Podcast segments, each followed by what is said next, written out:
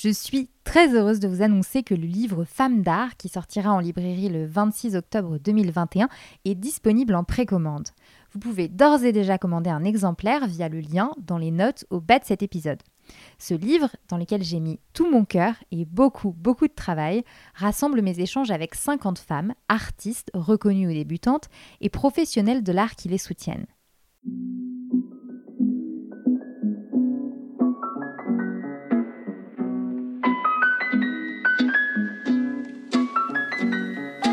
Bonjour à toutes et à tous et bienvenue. Je suis Marie-Stéphanie Servos et vous écoutez la saison 3 de Femmes d'art, le podcast dédié aux femmes qui font le monde de l'art. Depuis deux ans maintenant, je vous emmène à la découverte d'artistes reconnus ou débutantes en poussant les portes de leurs ateliers, de leurs studios, mais aussi celles des musées et des galeries. Je reçois aussi des femmes collectionneuses, galeristes, curatrices, entrepreneurs, historiennes de l'art. Ces femmes me parlent de leur parcours, de leur rapport à l'art, des artistes qu'elles admirent, de création, d'inspiration et de leur vision du monde de l'art aujourd'hui. Mon objectif avec ce podcast, c'est de vous permettre à vous, auditeurs et auditrices, de plonger dans la création à travers celles qui l'incarnent, celles qui la soutiennent et celles qui l'écrivent. Je vous donne aussi rendez-vous tous les jours sur Instagram où je partage le travail de mes invités. Femmes d'art, c'est parti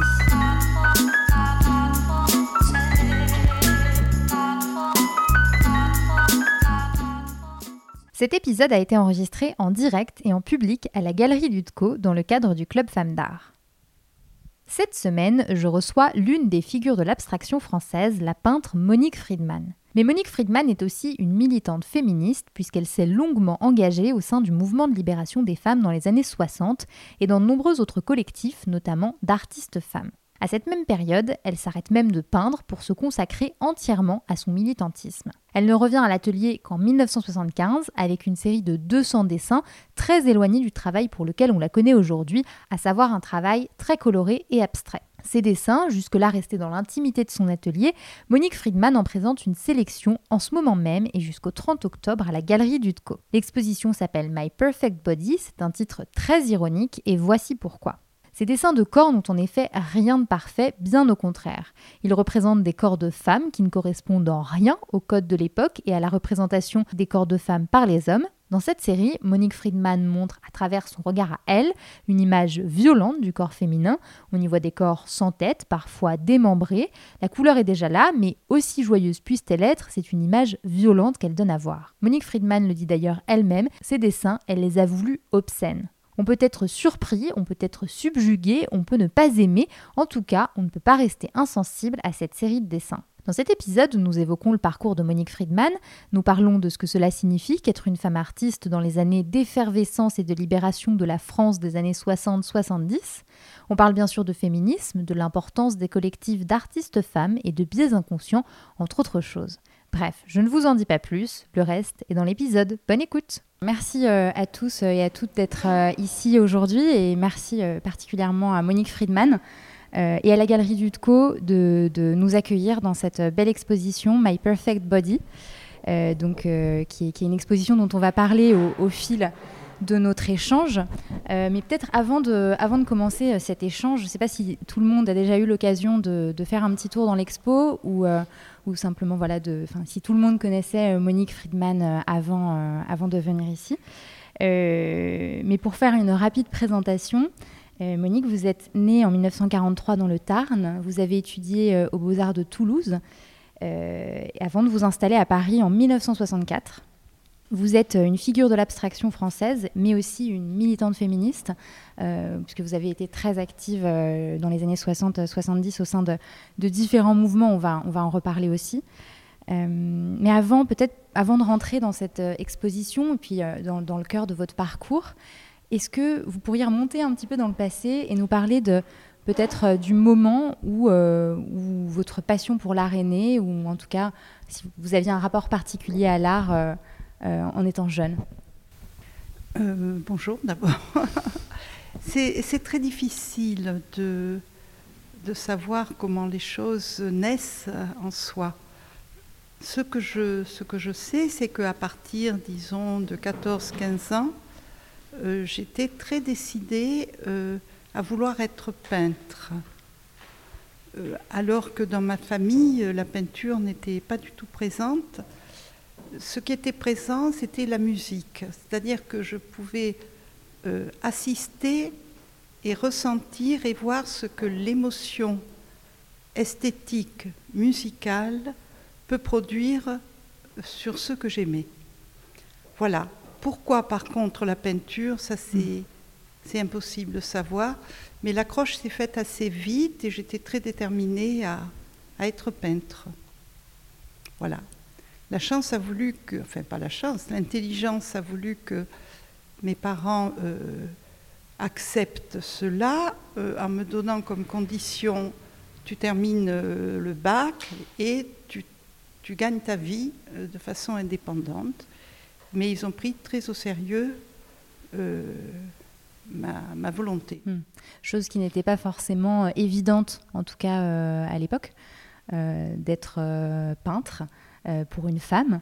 Euh, et, peut-être qu'on peut revenir sur euh, le moment où vous commencez à travailler, puisque c'est une période de très très grande effervescence en, France et partout ailleurs dans le monde, une période de grande effervescence, une période de libération.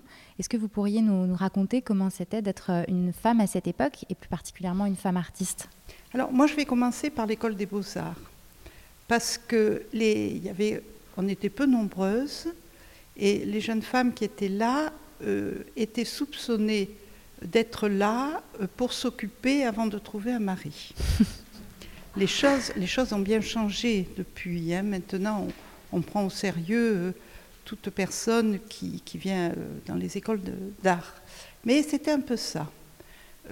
bon, j'ai eu des professeurs qui n'ont qui ont pas du tout été comme ça, qui m'ont soutenu, qui étaient avec moi. Et, mais déjà, il y avait un soupçon qui, qui était euh, présent. Donc moi, quand je suis arrivée euh, à Paris, j'étais euh, à l'école des beaux-arts Malaquais, bien que bien que j'avais déjà terminé mon cursus, mais j'y allais parce que c'était l'occasion d'avoir un lieu d'ailleurs pour travailler et d'y rencontrer d'autres jeunes artistes de ma génération ou même un peu plus âgés. Par exemple, il y avait Pierre Buraglio, il y avait François Rouen, il y avait Irène Laxine, il y avait aussi beaucoup d'architectes l'architecture était dans ce lieu, au Quai Malaquais, et c'était un lieu, euh, c'était formidable parce que c'était une période où on était euh, dans l'utopie. Hein. toute ma génération était dans l'utopie et dans le désir de, de, changer le monde. Et euh, c'est, je crois que ça a agité toute ma génération, hommes et femmes. Mm. voilà. Et on discutait énormément et ce, qui, nous unissait les uns et les autres, les unes et les autres, c'était euh, comment aider à la révolution et comment euh, soutenir le peuple, comment faire un art qui soit en lien avec le peuple. Question très très idéologique, mais euh, qui était très présente. Et puis, petit à petit, pour beaucoup de raisons, euh, cette question, euh, faire un art euh, au service du peuple, m'a complètement pétrifiée, a eu un effet, comment dirais-je, de, oui, un effet de, blocage complet. Et petit à petit, ça commençait à se poser parmi ces jeunes militantes que nous étions. Eh bien, plutôt que de se poser la question comment libérer les peuples, si on se posait la question comment nous libérer nous-mêmes. Les femmes. Les femmes. Mm. Et c'est là qu'il a commencé à avoir un, glissement. Parce qu'au départ, c'est parti vraiment de, jeunes militantes mm-hmm. qui appartenaient à des groupuscules, où on a commencé à se dire, bon, mais peut-être ça suffit de penser tout le temps aux autres. En plus, mm. ça ne sert à rien. Donc peut-être on pourrait commencer à penser à nous. Et, c'est là qu'on a commencé à se retrouver les unes les autres. Et ce n'était pas euh, des, femmes, des, femmes, artistes, il y avait, disons, des, des jeunes femmes euh, qui avaient des occupations euh, tout à fait diverses. Et voilà, là on a commencé à, se retrouver entre nous. Hmm. Et c'est comme ça, du coup, que vous en êtes arrivé à arrêter. Donc vous avez, vous avez euh, fait les beaux-arts, oui. vous avez commencé à travailler en tant que femme artiste, en tant qu'artiste peintre, euh, et ensuite vous avez arrêté pour vous consacrer justement au militantisme au sein de, divers mouvements, comme le mouvement de libération des femmes. Oui. Alors, je me suis arrêtée euh, pour plusieurs raisons. La première raison, c'est qu'effectivement, il n'y avait, plus, il avait plus la pulsion créative, il n'y avait, plus, avait plus rien dans mon atelier, je m'ennuyais profondément. Mais j'étais incapable d'en faire l'analyse. J'étais dans mon atelier et rien ne se passait et je m'ennuyais. Donc j'ai fermé l'atelier, euh, j'ai effectivement milité, j'ai aussi participé euh, activement à un théâtre lycéen de rue, qui était un théâtre aussi politique, et euh, j'ai eu euh, mon premier fils. Et j'ai, alors ce que j'oublie qui est fondamental, c'est que j'ai enseigné le dessin dans les lycées et collèges. Donc il se passait beaucoup de hmm. choses. Il se passait beaucoup de choses, mais le, le rapport à la, à la création le rapport à l'atelier, avec tout ce que ça veut dire, était, euh, était fort clos. Mhm. Et donc, c'était peut-être comme euh, une volonté de donner beaucoup dans, ces mouvements euh, auxquels vous preniez part, qui vous empêchait de, de, donner suffisamment dans votre propre travail? Non, rien n'empêche mhm. quand vous avez en vous la force de... Vous avez en vous le besoin de vous exprimer et le besoin de créer. Rien ne vous empêche. Donc, ce qui était détruit en moi, c'était euh, ce besoin-là. Hmm. Alors, peut-être pour revenir, justement, vous parliez euh, aux Beaux-Arts du fait que euh, on soupçonnait, quand une femme étudiait aux Beaux-Arts, qu'elle était là en attendant de se trouver un mari. comment on arrive à se construire en tant que femme artiste dans ces conditions-là? À quels freins, à quelles difficultés vous avez fait face? Écoutez, moi, je, comment dirais-je, je, ne suis pas quelqu'un qui renvoie sur les autres euh, la responsabilité de ce que je fais. Je, pars toujours d'abord de moi. Donc, je pense que effectivement, euh, il fallait à ce moment-là, et je n'avais pas renoncé à cela, il fallait une très grande volonté. Il fallait une très grande volonté puisque pour que le travail et que vous soyez reconnu en tant qu'artiste, euh, il fallait vraiment que votre travail soit excellent, enfin, d'une grande force. Donc, euh, ce ne sont pas les autres qui m'ont empêché de travailler, c'est par contre un climat extrêmement dogmatique à l'époque, c'est-à-dire que mes jeunes amis et collègues, euh, principalement masculins, véhiculer euh, des concepts très très dogmatiques, une forme de ayatollah de la pensée qui fait que effectivement, si vous n'entriez pas dans cette, conception de l'art, bah, c'était difficile. Mm. voilà, donc la conception de l'art, c'était on déconstruit la peinture, c'est cette époque, support surface, la question du plaisir, de la jouissance dans la peinture, n'en parlons pas. Euh, la question de la représentation du corps féminin ou masculin, n'en parlons pas. Mm. Tout ça était tabou et considéré comme un peu, euh, comment dirais-je, archaïque mm-hmm. et pas du tout euh, dans les, questions qu'on pouvait, pouvait, soulever à l'époque. Mm. Donc il y a une atmosphère extrêmement, je dirais, répressive. Donc c'est entre guillemets une double peine euh, quand on est euh, une peintre, euh, qu'on représente, qu'on fait un travail de représentation des corps, qu'en plus on est une femme. Alors, ce qu'il faut bien voir, c'est que dont j'arrête de peindre, le mouvement féministe commence en France avec tout le questionnement sur nous, sur notre sexualité. Enfin, c'était incroyable, quoi. On parlait de choses qui étaient complètement taboues à l'époque. Qu'est-ce que c'est que notre clitoris? Qu'est-ce que c'est que la jouissance féminine? On, était par petits groupes. il y avait une audace de la parole extraordinaire et c'était très libérateur. Il y avait en même temps le séminaire de Lacan que moi j'ai suivi pendant plusieurs années, qui, faisait travailler aussi l'esprit et qui, moi me reliait à mon inconscient, qui m'autorisait de penser certaines choses.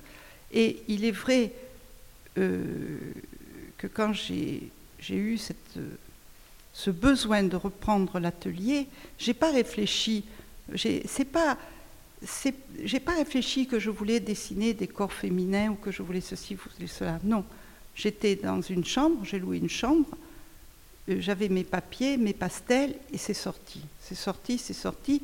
Des dessins que vous voyez là, pour certains, il y en a 200. Hmm. Donc c'était euh, c'était un besoin euh, très fort qui m'a permis de retrouver quelque chose de mon identité. De, et, mais je ne les, ai, je ne les montrais pas. C'était hors question. Hmm. Ça n'était pas ça n'était pas recevable, ça n'était pas visible. C'est vrai qu'il faut peut-être préciser effectivement que c'est cette série de peintures, donc euh, là il y a exclusivement enfin de dessins, il n'y a, que quelques œuvres, mais vous l'avez dit, il y en a 200 en tout de ces dessins. C'est cette série qui vous a permis de revenir euh, finalement à votre travail, à l'art. Et, et, comment ça, ça a été accueilli à l'époque? Parce que vous disiez que vous, vous ne le montriez pas, ce travail, mais vous l'avez montré une fois quand même alors, ce travail-là, je ne l'ai pas montré. Du tout. Je l'ai montré euh, dans, là où je travaillais, dans cette chambre, euh, Françoise Eliette, qui commençait à, nous regrouper en tant que femmes artistes et qui a tout de suite vu euh, que c'était important, mm. en tout cas important pour moi. Et par contre, ce que j'ai montré, ce sont les grandes torses noires à l'encre, à la peinture noire, sur papier Fabriano. Eux, je les ai montrés en 60, ils ont été réalisés en 77, mais je les ai montrés en mai 78, hmm. Que j'ai fait une ouverture d'atelier dont le sujet, qui nous paraît complètement délirant hmm. à l'heure actuelle, était les femmes ont-elles accès au symbolique Oui, effectivement. Donc nous avons passé deux jours on aurait pu dire est-ce que les guenons ont accès au symbolique, mais on a dit les femmes.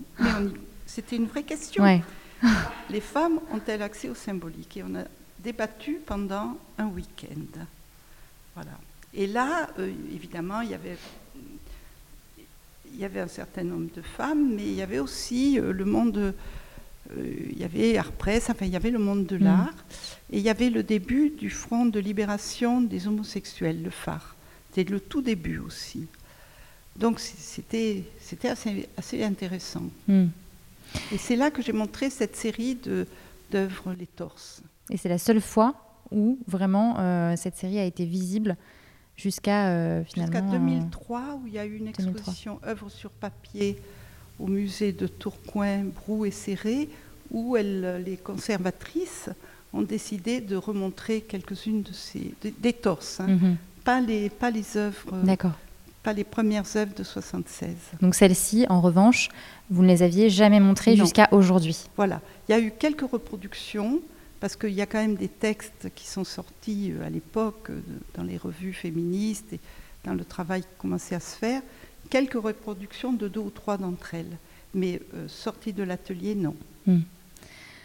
En tout cas, tout ce dont vous parlez, tout ce dont vous avez parlé jusque-là, je ne sais pas ce que vous en pensez dans l'assistance, mais moi je trouve que c'est très très contemporain, même les questionnements autour de, de, la sexualité, on a l'impression que c'est des choses qui sont très contemporaines. Euh, le, travail aussi autour, euh, autour du corps, des corps, c'est quelque chose qui, qui, revient énormément, j'ai l'impression. Et, je voulais citer une, une, une histoire qui n'est pas du tout une anecdote justement, mais en faisant des recherches euh, sur, euh, sur, euh, sur vous pour préparer cet entretien, j'ai vu que vous aviez aussi été militante au sein du mouvement pour la liberté de l'avortement et de la conception. Et dans ce cadre, vous avez réalisé une affiche pour un documentaire qui s'appelle Histoire d'A, une affiche donc qui est un, dessin sur laquelle on voit des, femmes, et notamment deux femmes qui se font face, euh, elles sont enceintes, elles sont nues, et cette affiche a été censurée. Censurée pour, je cite, euh, mauvais goût, sein agressif et exhibitionnisme de la maternité. et voilà, on, en rigole, mais c'est pas anecdotique. C'est, on, en est là en 74, euh, alors que l'affiche, bon, qui maintenant on peut la, on peut la voir, est, incroyablement douce euh, oui, elle n'a rien d'agressif. complètement académique, quoi. Il n'y a mm. rien de scandaleux, quoi. Mm. Si ce n'est bon, des seins un peu, euh, pas volumineux, mais présents. Les femmes sont enceintes et des, et des, ventres de femmes mm. enceintes. Donc il n'y a rien, rien d'obscène. Euh, les dessins qui sont là, quelque part, sont beaucoup plus obscènes. Du moins, je l'espère, parce que je souhaite que ces dessins soient obscènes et agressifs et provocateurs. Mais là, ce n'était pas du tout le cas c'était la douceur de la maternité. De la maternité, oui, c'est ça. Et en fait, c'est en ça que, que, moi je trouve ça très contemporain aussi, c'est parce qu'aujourd'hui, finalement, on rencontre les mêmes problèmes aujourd'hui, alors qu'il y a eu toute cette euh, libération euh, entre-temps. On a l'impression qu'aujourd'hui, on est de retour à une espèce de, censure, même à travers les réseaux sociaux, ce qu'on peut montrer, ce qu'on ne peut pas montrer. Euh, la question de montrer des seins, justement, sur les, sur les réseaux sociaux. Ça, je n'en reviens pas. J'ai appris ça par, par un ami qui est photographe et qui me disait, qu'il travaille le nu aussi, le nu féminin, euh, et qui me disait qu'il ne peut pas mettre sur, euh, il peut pas mettre ses œuvres euh, sur, en ligne. J'étais absolument ébahie. Et eh oui, exactement. Donc un photographe, donc quelqu'un qui, est artiste, qui travaille, ne peut pas effectivement partager son travail s'il y a de la nudité. Donc, en tout cas, tout ça pour dire que c'est aussi ce regard contemporain qui vous a incité ou convaincu du moins à montrer vos œuvres.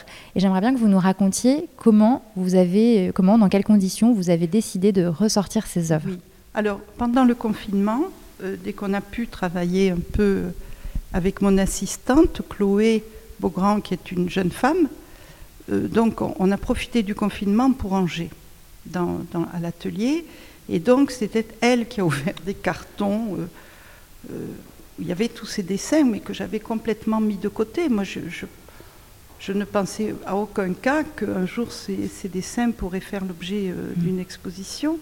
Donc, on a rangé ces dessins, et c'est elle qui, d'abord, elle était très émue, j'étais très étonnée, et c'est elle qui m'a dit il faut absolument les montrer, parce que, en définitive, ce qui fait, euh, ce qui, ce qui l'a touché elle, et ensuite il y a eu d'autres jeunes femmes qui sont venues pour d'autres raisons, c'était que c'était des nus féminins sous le, faits par une femme.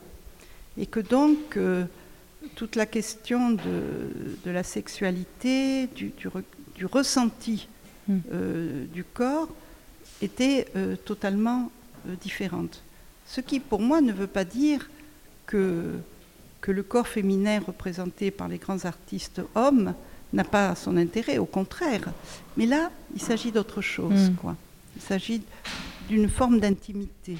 Absolument. Et c'est vrai que un, regard, un, corps de femme sous un regard de femme euh, et un, corps de femme sous un regard d'homme, en général, c'est pas du tout le, même rendu entre guillemets. Un, corps de femme sous un regard d'homme, la plupart du temps, il est sublimé.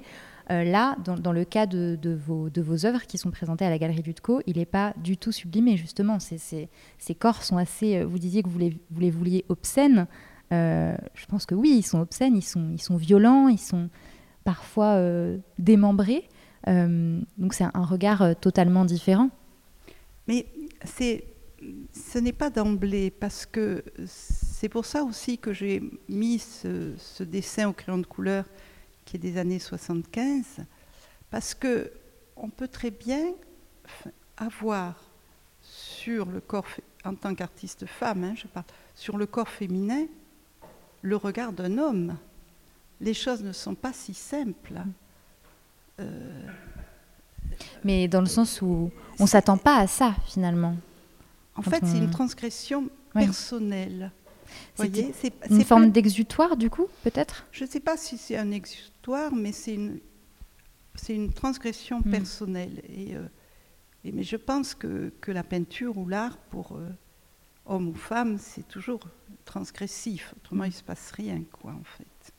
Mais là, euh, il s'agit, je, je, crois que sans m'en rendre compte, parce que c'était pas le désir de faire des corps de femme fait par une femme peintre, pas du tout. C'était moi, j'ai besoin d'exprimer tout cela.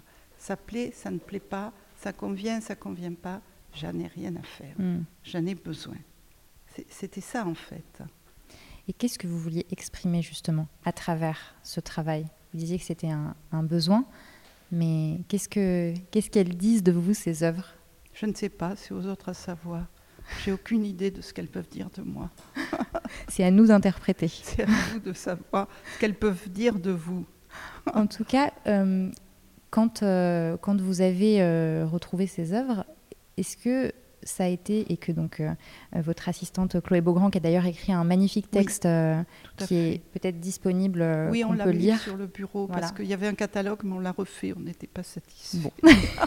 mais je vous invite en tout cas tous et toutes à aller lire ce très beau texte. Oui.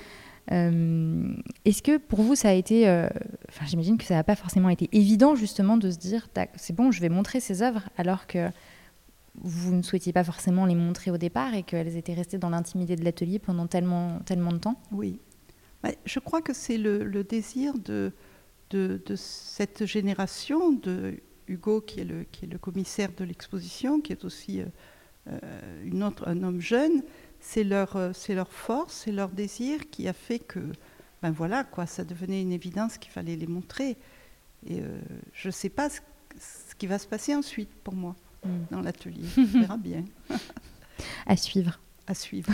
Mais en tout cas, est-ce que votre, votre regard a évolué sur ces œuvres aujourd'hui par rapport à l'époque euh, à laquelle elles ont été réalisées? Oui, oui, dans le sens où j'ai pris quand même de la distance. Il y a plus ce côté urgent, quoi. Alors je les trouve, euh, pour certaines, euh, très drôles, quoi. Et puis pour d'autres, je me dis, mais c'est pas possible, c'est moi qui ai fait ça, qu'est-ce, que, qu'est-ce qui m'a pris? Voilà, mais euh, ça reste toujours énigmatique. Mais ça, c'est bon pour toute œuvre. Hmm. je peux me retrouver devant un tableau abstrait que j'ai fait et, me dire, c'est pas possible, c'est pas moi qui l'ai fait. Je crois que la question du double dans mm. l'identité artistique pourrait être très intéressante. Mm. Mm. Et d'ailleurs, je voudrais dire ça, parce que la question du double, ce serait intéressant de la poser par rapport euh, à cette question qui revient, qui est lancinante du, du genre. Mm-hmm. Je, je pense que c'est beaucoup plus complexe en définitive. Par exemple, quand Flaubert dit Madame Bovary, c'est moi, c'est vrai, Madame Bovary, c'est Flaubert. Hmm. Et rien, personne n'a aussi bien décrit, euh, disons, quelque chose d'une identité féminine que Flaubert. Donc, le double de Flaubert, c'est Madame Bovary. Hmm. Euh, et, je crois qu'on joue tous un double. Et, moi, euh, je suis très amoureuse de Van Gogh, de Gauguin, de, voyez? Et, je joue aussi le double de leur œuvre. Mhm. C'est à mon avis assez compliqué, mhm. mais très intéressant. Oui. Et alors, pour revenir sur, euh, sur la place des femmes artistes, euh, vous qui avez justement commencé à travailler pendant cette euh, fameuse période d'effervescence pour les femmes, pour les femmes artistes, qui a vu naître aussi des collectifs féministes, dont certains des premiers collectifs d'art visuel, d'art plastique en France. Quel regard vous portez sur l'évolution des choses euh, et quel regard vous portez sur la place des femmes artistes aujourd'hui? Oui. Alors quand on a commencé à se réunir entre femmes artistes, parce qu'entre femmes, ça c'était une chose, euh, par exemple, il y avait un groupe qui s'appelait Femmes Art. Bon, c'était extrêmement dur. C'était extrêmement dur parce que la question était l'invisibilité. C'est-à-dire que, bon, maintenant, les artistes euh, femmes, heureusement, sont dans les galeries, dans les musées, mais à l'époque, on pouvait vous demander d'enlever votre prénom. On vous l'a demandé? Oui. Et qu'est-ce que vous avez répondu, fait Mais non. Oui. on pouvait dire en public, et je ne dirai pas de qui il s'agit, mais d'une galerie très connue à Paris, qui se reconnaîtra, euh, Monique, j'aime beaucoup votre travail, mais jamais dans ma galerie il n'y aura d'artistes femmes. Très bien. voilà. À, quoi j'avais répondu Vous seriez à New York, on vous aurait déjà tagué complètement votre galerie. Donc, c'était comme ça. C'était comme ça parce que aussi, euh, les collectionneurs, et ça aussi ça a beaucoup changé, les collectionneurs hésitaient euh, à acheter des œuvres des artistes femmes. voilà. Mais, mais, en fait, pour quelle raison finalement? Je ne sais pas si à l'époque vous avez eu l'occasion d'avoir euh, ce, ce, débat, peut-être justement avec des collectionneurs. Mais c'est pas rationnel, vous savez, c'est tout un. Mm. Voilà, c'est, je pense, dans le milieu du travail, partout. Je veux dire, le, le, milieu de l'art et, des artistes n'échappe pas à, cette question, euh, pas du tout. En fait, vous étiez un moins bon, moins bon investissement en tant que femme, finalement, à leurs yeux. Oui, parce que le marché de l'art, c'est de l'argent, quand même. Hmm. Donc, euh, je, je, vais rendre grâce à, à, la première galerie qui a pris le risque de me montrer ses Baudouin Bon, au premier conservateur qui m'a fait une exposition au musée des Sables d'Olonne, qui est Henri-Claude Cousseau, et c'est eux deux à l'époque, ont pris le risque parce que c'était pas du tout. Euh, pas habituel. Mhm. Maintenant, ça a beaucoup changé et j'en suis ravie. Oui, effectivement, ça a beaucoup changé malgré le fait qu'il reste encore euh, euh, petit peu de travail à faire. Oui, Parce que vous parlez, vous parlez des galeries, mais il y a encore certaines galeries qui représentent très peu de femmes. Oui. dans les musées, on trouve quand même encore très peu de femmes dans les grands musées français. Oui. en tout cas, les œuvres sont dans les réserves mais ne sont pas montrés, du coup. c'est encore euh, le, pas, euh, le pas suivant. Mais on en, on en a rapidement parlé euh, quand on a échangé en, amont de cet entretien. Il y a aussi la question de, de l'auto-limitation. Quand, quand on évolue dans une société, alors c'était particulier puisque à cette époque il y avait quand même une grande effervescence, je le redis, mais la place des femmes n'était pas encore ce qu'elle est aujourd'hui. Et certaines femmes pouvaient avoir tendance à soit s'auto-limiter en se disant bon finalement puisque les galeristes ne veulent pas de moi qu'on veut que je change mon nom euh, quelle, est la raison pour laquelle je n'arrêterai pas de travailler? Et deuxièmement il y avait aussi euh, le fait de vouloir peindre comme des hommes entre guillemets même s'il n'y a pas forcément de ça, c'est un autre débat de peinture d'homme ou de peinture de femme euh, mais de rentrer dans, des, habits d'hommes pour exister dans le, milieu de l'art. Est-ce que c'est quelque chose que vous avez euh, connu ou rencontré peut-être euh? Dans la génération, la mienne et surtout celle d'avant, de très grandes artistes femmes, elles se sont quand même euh, censurées du désir d'être mère. Hmm. Parce que combien de fois j'ai entendu ça pour moi? Combien de fois? Mais comment tu peux avoir des enfants, puisque j'ai deux fils, comment tu peux avoir des enfants et en même temps être peintre? Ça, je ne vous dis pas combien de fois je l'ai entendu. Bon. De la part de... De, la part des... générales. Là, il n'y a pas homme-femme. Pas, de la part des femmes artistes, parce qu'elles ne se posaient pas ce genre de questions, mm. mais même des collectionneurs, enfin, je veux dire, voilà, c'était un sujet. Alors, ce alors, c'était pas tellement comment tu t'organises du point de vue euh, de la gestion de ton temps, mais mm. c'est comment on peut donner la vie, porter un enfant, et comment peut-on en même temps créer une œuvre Impossible. Impossible. Les femmes ont-elles accès au symbolique Question qu'on a posée. Alors, je pense que la génération, surtout la génération avant, mais aussi la mienne, euh, les artistes femmes se sont autocensurées et elles ne sont pas devenues mères, hmm. très peu. Parce que si elles voulaient être reconnues et rentrer euh, dans l'univers de leurs amis masculins, hmm. et souvent c'était aussi des artistes femmes dans un couple d'artistes, euh, c'était impossible hmm. d'intérioriser le fait d'être mère. Voilà, ça c'est le premier point. Donc le, tabou, euh, on peut aussi euh, l'intérioriser et, devenir soi-même euh, victime de ce tabou, parce que voilà. Et voilà, quelqu'un comme John Mitchell, je sais que c'était un vrai problème pour elle. Mais voilà, c'était comme ça. Alors, après, celles qui m'ont vraiment donné comme ça l'exemple de il faut te donner les mêmes moyens que les artistes, les artistes hommes à l'époque, ce sont les artistes femmes américaines. Parce que euh, là, j'allais à New York, bon, évidemment, j'allais les voir dans leurs ateliers. Leurs ateliers, c'était des vrais ateliers, comme leurs collègues masculins, euh, avec des assistants, avec tout le matériel qu'il faut, mhm. avec tout ce dont as besoin, un artiste pour travailler qui n'était pas le cas des femmes artistes que je pouvais connaître en France. C'était toujours une chambre à soi ou un petit lieu à l'intérieur du lieu conjugal ou domestique, quelques, enfin, mais jamais, euh, voilà. Et c'est elle, quelqu'un comme Dorothea Rockburn, enfin, toutes ces artistes américaines qui m'ont dit, attends Monique, tu rentres, tu demandes, tu fais un emprunt, tu as un vrai atelier, tu as des assistants, tu as tout ton matériel mm. et tu y vas. Qu'est-ce que ça veut dire? Voyez, un peu intérioriser comme si quelque part vous étiez coupable d'avoir ce désir de devenir euh, une artiste euh, puissante et euh, qui fait une œuvre. Mm-hmm. Pas tant qui est reconnue, parce que ça c'est encore un autre problème mais qui fait œuvre. C'est ça qui faisait vraiment la différence entre les artistes américaines que vous citez, par exemple, et vous et les artistes françaises À l'époque, oui. Hmm. C'était très net. Hmm. Elles étaient d'abord beaucoup plus en avance. Euh, certainement que euh, le, milieu anglo-saxon était plus avancé hmm. hein, par rapport à cette question. Et puis, bon, voilà, quoi.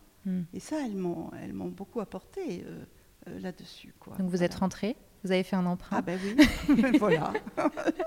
vous avez pris des assistants. Et... J'ai construit mon atelier euh, avec le nombre de mètres carrés nécessaires euh, et je me suis donné les moyens vraiment de faire une œuvre sans culpabilité. Oui mais ce que vous disiez sur la maternité, euh, moi j'ai eu plusieurs échanges avec des artistes justement de votre génération qui ont été également, qui ont milité également euh, dans certains mouvements, et certaines me disaient euh, qu'à partir du moment où elles devenaient mères, pour celles qui sont devenues mères, en fait, elles n'étaient pas forcément rappelées par les galeries parce que ou les, commissaires d'expo parce que ils se disaient non mais attends elle vient d'avoir un enfant elle, elle, a plus que ça à faire de peindre c'était quelque chose aussi peut-être que vous, en tant que mère, vous avez senti ou pas du tout? Ben, C'est-à-dire que c'était très fort. Mais moi, si vous voulez, euh, euh, un an après euh, mon deuxième enfant, j'ai fait cet accrochage à l'atelier où j'ai montré ses grandes torses. donc j'ai tapé du poing. Je suis là. Je suis là. C'est ce que ça veut dire. Oui. Hmm. Alors, Peut-être que vous pourriez nous parler de justement ce, que, ce à quoi vous aspirez aujourd'hui, euh, les autres projets que vous avez, euh, parce que vos, travaux actuels en tout cas, euh, et je pense que pour les personnes qui ne connaissent pas forcément le travail de Monique Friedman, ça peut être intéressant d'aller voir à quel point votre travail a évolué. À quoi est-ce que vous aspirez aujourd'hui? J'aspire à, à, retourner dans mon atelier et à continuer à peindre. Ce qui n'est pas évident, parce qu'à chaque fois, c'est la même angoisse et la même incertitude. Quand vous vous retrouvez euh, devant vos... Quand je me retrouve dans mon atelier, que j'ai fini toute une série, euh, qu'une exposition se termine et qu'il s'agit euh, de retrouver l'inspiration. Alors comment vous arrivez justement à, vous remettre dedans, à retrouver l'inspiration? Est-ce que le ben, temps fait les choses En allant tous les jours à l'atelier, et en restant parfois des jours entiers euh, sans rien faire. D'accord, jusqu'à ce que ça vienne. Jusqu'à ce que ça mm. vienne. Très bien. Et eh ben, merci beaucoup Monique. C'est moi qui vous remercie. Et voilà, Femme d'art, c'est fini. Merci beaucoup d'avoir écouté cet épisode. Si vous l'avez aimé, n'hésitez pas à lui mettre 5 étoiles, un commentaire et à le partager avec vos proches. Quant à moi, je vous dis à dans deux semaines pour un nouvel épisode et à tout de suite sur le compte Instagram de Femme d'art.